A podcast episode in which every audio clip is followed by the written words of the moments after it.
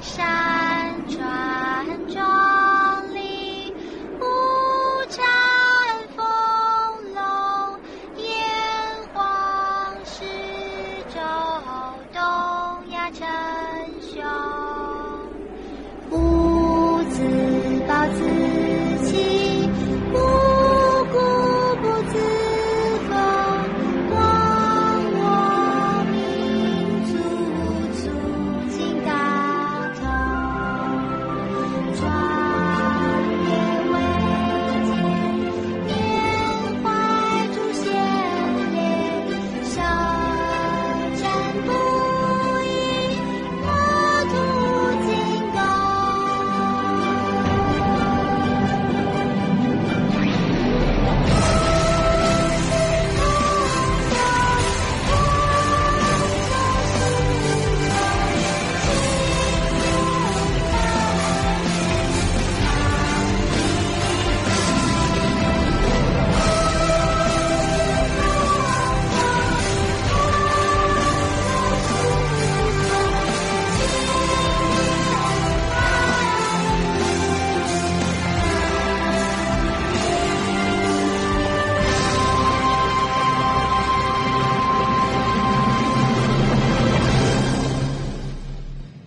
我哋開始啊！今日不如我哋趁住你呢個受傷期間，以你個親身體驗呢醫患關係，講下中國嘅醫保制度同鬼佬嘅醫保制度有咩唔同啊？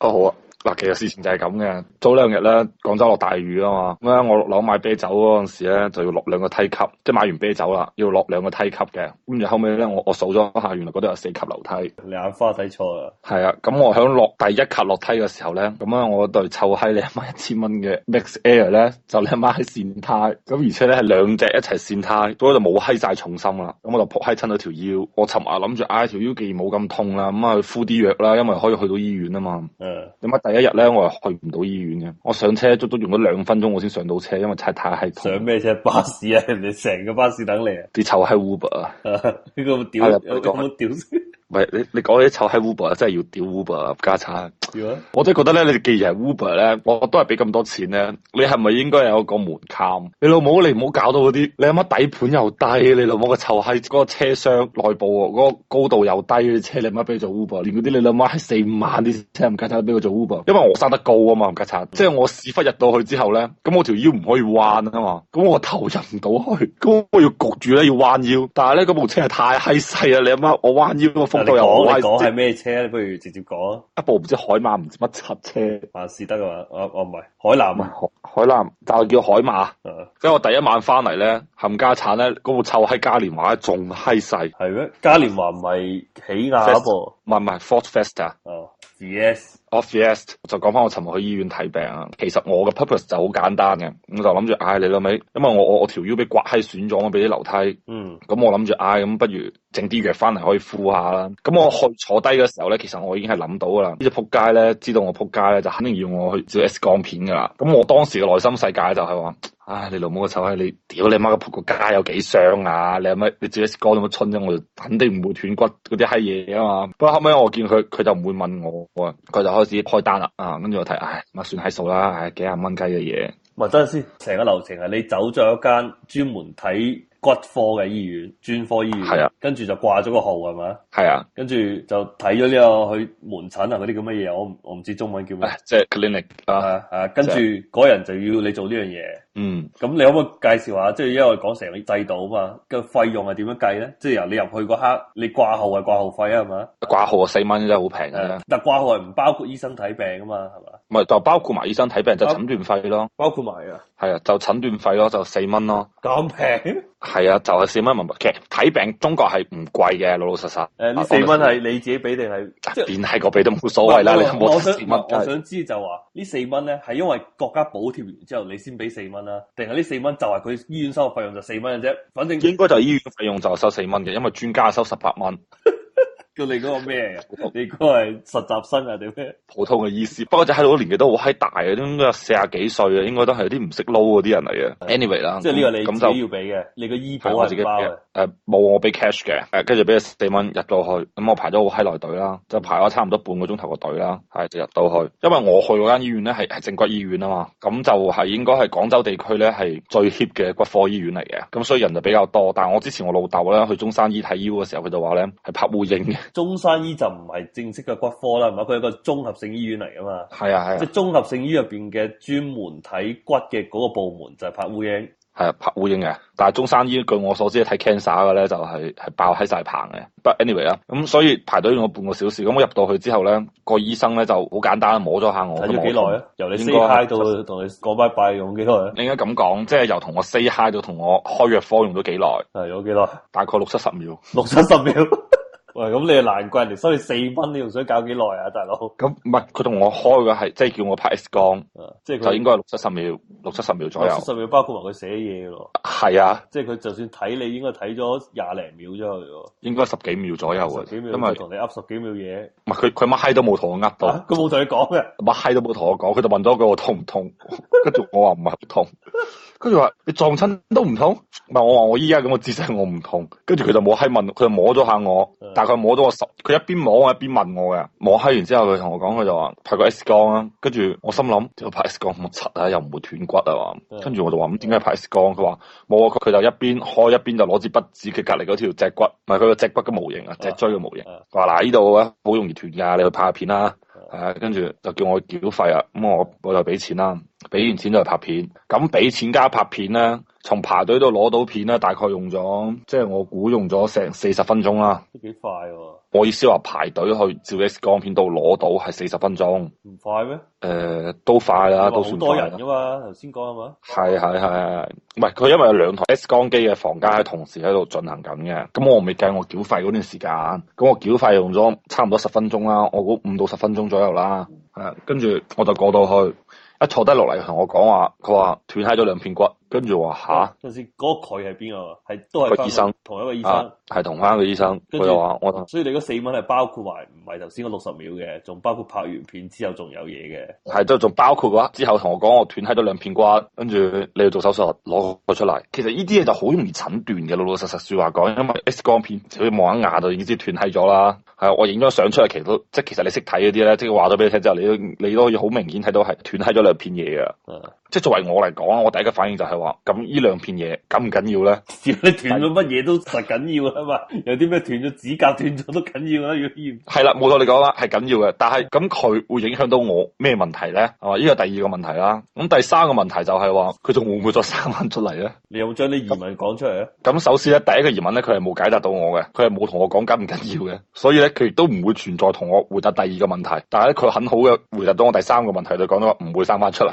吓，即係咩意思啊？咁你究竟嗰兩片乜嘢嘢嚟嘅？佢其實就係兩片軟骨嚟嘅，哦，即係意思咧，你就斷咗就斷咗噶啦。不過咧喺入邊咧，就驚佢到時碌嚟碌去碌去係啊，佢驚我都會碌嚟碌去，跟住咧就叫我整翻出嚟。咁但係咧，我聽佢口吻咧就又唔係好盡嘅。咁佢就話咁你自己睇時間，幾時去做手術啦、排期啦、咩咩之類啲閪嘢。跟住後尾我就話咁，咁我接下來我又要好頻繁咁出差啊嘛。跟住佢話我已經同你講咗啦，你而家咧最好唔好錯。咁你嘅工作你話你要咁，咁我干預唔到你，咁你中意點就點咯。反正我已經同你講咗啦，你最好就少啲坐，啊最好就瞓喺度或者趴喺度。咁依家就嘅問題就在於你叫我趴喺度同埋瞓喺度，到底喺我個佢同我講講咗話啊，因為你咧你坐喺度咧係不利於你嘅散瘀血嘅。其實咧我一路我嘅 focus 咧係響屌你老母我兩片斷低落嚟個骨嗰啲嘢嗰度嘅，但係佢冚家鏟咧一路同我講緊我啲撞傷。唔係咁啊，兩個問題嚟噶嘛。係啊，屌！但問題係撞傷呢啲好閪濕碎啫，你敷啲鐵打藥啊，乜乜春春，屌你乜十幾廿零日點都好得翻啦。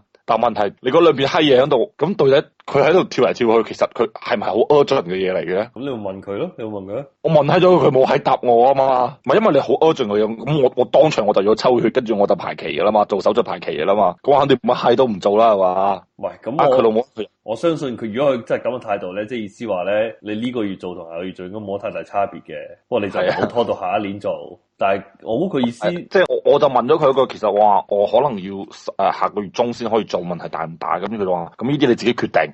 唔係，其實屌你老母，你入邊嘢甩咗出嚟，喺個身體入邊喐嚟喐去。作為自己嚟講，你好閪驚噶嘛。但係我從佢嘅口吻上面睇出嚟咧，其實好似冇乜閪所謂咁樣樣喎。係啊，所以其實我係好 confused 嘅。所以你係根本唔明白呢個事態嚴重性係幾大，係啊，所以咧，我諗住聽日去一次中山醫睇多次。即係你去第二間醫院。係啊，即係專門問佢呢個事態性到底有幾嚴重。咁但係你可能即係你就算去多十次咧，可能會有十個唔同嘅答案嘅喎。咪呢個就係一個比較 uncomfortable 嘅地方啦。其實正常嚟講，你應該喺某一個範圍，即係我係可以接受你嘅解讀會有一定嘅範圍啦。但係其實嚴重定係唔嚴重，同埋 urgent 定係唔 urgent 呢樣嘢嘅話，其實你係應該係大家有一個一比較一致嘅睇法噶嘛，啱唔啱先？誒、呃唔係我相信咧，佢唔係即係就純粹你咁樣亦描述咧，就係、完全都唔緊要。即係咩緊要咧？即係你俾人斬斷咗隻手係嘛，咁你即刻要搏翻嗰啲係緊要啊嘛。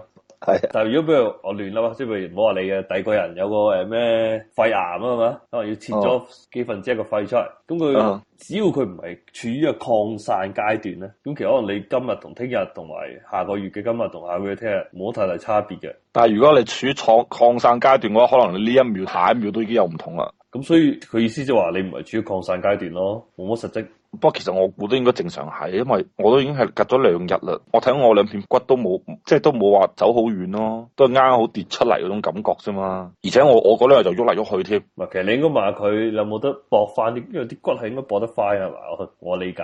嗱，你講起呢個問題，佢就話咁呢樣其實佢係答唔到，佢話可能可以打到鋼釘，可以將佢駁翻，亦都可能駁唔翻。誒，但係你老母，我喺度諗，如果駁閪咗翻咗嘅話，咁粒釘係咪又要取翻揞翻出嚟咧？唔係粒釘就成為身體一部分啊嘛，我身體都有釘㗎，嚇、啊！因為好正常。即係譬如以前 NBA 有個球星叫 Grant Hill 嘛，哦，我咁知啊成個腳踭全部都釘嚟嘅，你身體入邊有點解有釘啊？釘喺牙度啊。係啊種牙啊嘛，就將粒釘轉入個下顎個骨度咯，隻牙再托喺個粒釘上邊咯。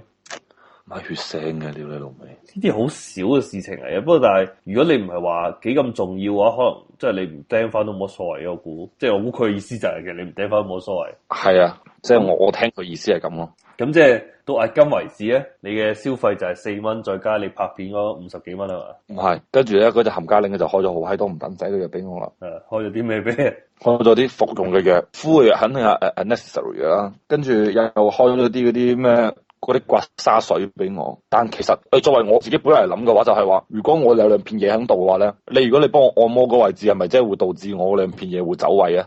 唔係，如果佢開得俾你咧，就即係證明就算會令到你走位都唔會產生危險嘅，佢唔會開啲嘢令到你產生危險噶嘛，係嘛？咁首先就係執行者係點執行咯。如果就係摸嘅話，咁有冇效先？But anyway 啦，即係呢幾件事咧做完之後咧，就我啱先嚟講嗰啲藥啊、茄哩嗰啲搞掂之後咧，咁合共咧係應該係開咗四百八十幾蚊嘅藥俾我嘅，你先講先，四蚊再加五十幾蚊，再加四百幾蚊嘅藥係嘛？唔係應該一百幾蚊，唔係差唔多一百蚊，但係唔知點解佢定收咗五廿幾蚊。咁你自己揞袋唔幾多錢啦？唉，簡單啲啊。拍 X 光咧，其實我睇住佢好似五廿三加四廿五嘅，咁但係後後尾我好似淨係俾咗五廿零蚊，即係打咗六折。即係四十幾蚊係有國家或者醫保或者乜嘢幫佢俾咗嘅，跟住我就再俾咗四廿幾蚊嘅時候咧，咁俾四百幾蚊嗰個嘢咧係我老豆幫我去操作㗎啦。即係嗰個唔係醫院內部嘅，誒呃唔係都係喺醫院嗰度開嘅，但係你有權唔喺醫院開啊？嗰啲嘢得醫院先有啊嘛，係咩？有藥喺醫院先有，啊咁藥房你做咩？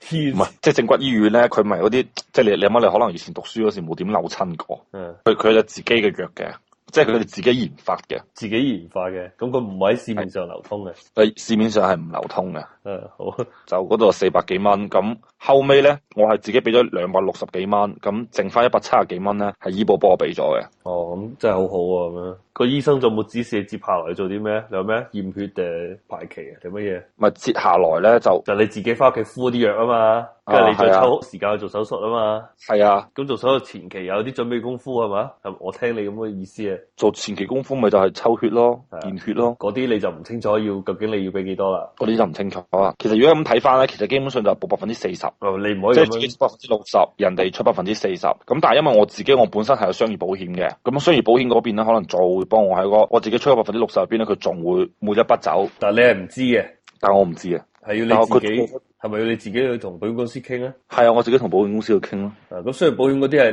你自己要買定係你公司幫佢買定，邊一個買？點解你會有啊？誒、商業保險係我哋公司就員工福利嚟嘅。即係你唔使出錢啊，公司幫你買嘅。係啊，係啊，係啊。但係個保嘅範圍你係唔知嘅，係啊，我都唔知，我都要去申請咯，我先知。咁啊，其實都好清晰。咁你有冇了解過你未來做手術係有得報定，即係誒、理論上係有得報嘅，呢個報係醫保報定係你嘅商業保險報啊？醫保肯定係報閪硬噶啦，咁商業保險都應該有得報嘅。咁你自己你係咪都係要出一部分定係一分錢都唔使出啊？咁我肯定自己都要出翻一部分，你有冇問過醫生大概嘅做啲手術全部金額加埋幾多錢？冇問到喎。啊咁你唔知啊，即係咁你，喂，屌你媽幾多錢我條俾啊？哇！咁你要得個知字啊嘛，我資料俾，但係你要準備啊係嘛。知冇意義啊嘛，而且有冇知價意義錢啊最重要嘅意你義冇係在錢你於話，籌錢咁樣冇意義啊！喂，屌嗰啲貴極都有限嘅，而且咁閪多醫保喺度頂住搞得掂嘅，所以其實我冇太去關心佢嘅價錢，因為佢要幾多我都要俾，我冇得 negotiate 噶嘛。你有冇得有權去揀第二間醫院去做啊？可以，但係問題係冇邊間醫院夠佢信得過咯。啊，所以而家講緊第二個問題啦，而家我係驚開刀嗰啲閪嘢，因為尋日一路去醫院嘅時候先講翻起啦，啲醫院啲醫生咧開手術嗰啲醫生咧好閪屌嘅，因為冇封利是仔咧，佢就留翻啲嘢喺入邊嘅唔加餐。呢啲係傳說嚟啊，定係得到證實嘅先？誒，唔係呢樣嘢我我唔知點講咯，但係一種講法就好閪流行嘅。咁佢有冇流行埋佢個咩紅包嘅數額啊？冇啊，就係、之前哦，因為講翻起就係話，即係我老豆嘅以前嘅外父啊，佢生咗口腔癌啊。啊，跟住咧，咁口腔癌咧，佢就話咁理論上咧，你係切咗條脷之後咧，即係病變咗嗰部分嘅脷之後咧，你要切埋淋巴嘅。咁呢個屌閪醫生咧就冇切到淋巴，後來證實就係、佢就因為淋巴受到感，就俾癌細胞擴散咗，所以死咗。咁但係呢個屬唔屬於咩先？即係原先佢同你講要切呢樣嘢，但係佢冇切，定係佢冇話要切咗個？我呢度就切呢樣，冇話切嗰樣。佢嗰度話淨係切一樣，冇切兩樣。係啊，咁佢冇錯喎。所以其實理論上嚟講，佢應該算係誤診咯。但係其實呢啲你成日喺日切嘅嘢，你邊可能會切錯嘅啫？唔係咁每個人嘅情況唔一樣噶嘛，切多咗你又屌翻我轉頭，唔係，事關就係在於 在我嚟講嘅話，你要切幾多我唔撚知啊嘛，唔係話我要切幾多你就同我切噶嘛，而係你都話俾我聽，我應該切乜嘢，我俾你去切啊 嘛。我就係得個知字啊嘛，你老味，如果聽日開手，我我到時開手術，你就同我講，我要將成個背脊劏開啊嘛，咁我都要俾你劏噶。但係問題你明唔明喺現實世界上好多嘢係一個機率問題啊嘛，即係譬如頭先話咁嘅淋巴係嘛，可能佢唔切百分之三十機會瀨嘢，百分之七十係冇事嘅，哦，咁就你搏唔搏？即即係咁係唔 at 係 least 你要話俾我聽咯，但係好顯然佢冇講到啊嘛。咁可能啊，我估啫，可能當時佢做咗判斷，可能開刀同埋個判斷嗰係兩個人啦，我唔知道，應該唔係同一個人嚟哦嘅。開刀個應該就係、即係個醫生叫切咩切咩啦， 個醫生覺得唉、都都係三十 percent 攋嘢啫，攋嘢嘅時候再切啦。咁跟住後尾就係切閪完之後即刻舐嘢啊，所以其實我就話我係驚咯，但係我唔知鬼佬醫生係會係點嘅咧。喂，嗱，我先唔好講鬼佬，就好似頭先佢講咧，我咪同佢講我阿爺以前係有肺癌，跟住又切咗肺啊嘛。其實佢嗰個嘢就同你頭先講案例啱啱調轉嘅，切完之後好多人覺得係冇必要切嘅，佢就覺得無端端挨咗刀。咁但係呢世上冇人知啊嘛，冇人知如果你唔切係咩後果啊嘛。咁你一切完我冇事，跟住你就覺得你挨咗刀啊嘛。係啊，所以其實我覺得咧，就唔可以話全部賴晒醫生，呢啲嘢咧係因人而異，每個 case 都唔一樣嘅，佢背後嘅風險亦都唔一樣嘅。你知每個病人啊，啊佢可能佢年紀大，可能佢真係唔捱得呢一刀啊嘛，咁佢年紀咁細啊嘛，唉，切就切啦，屌你！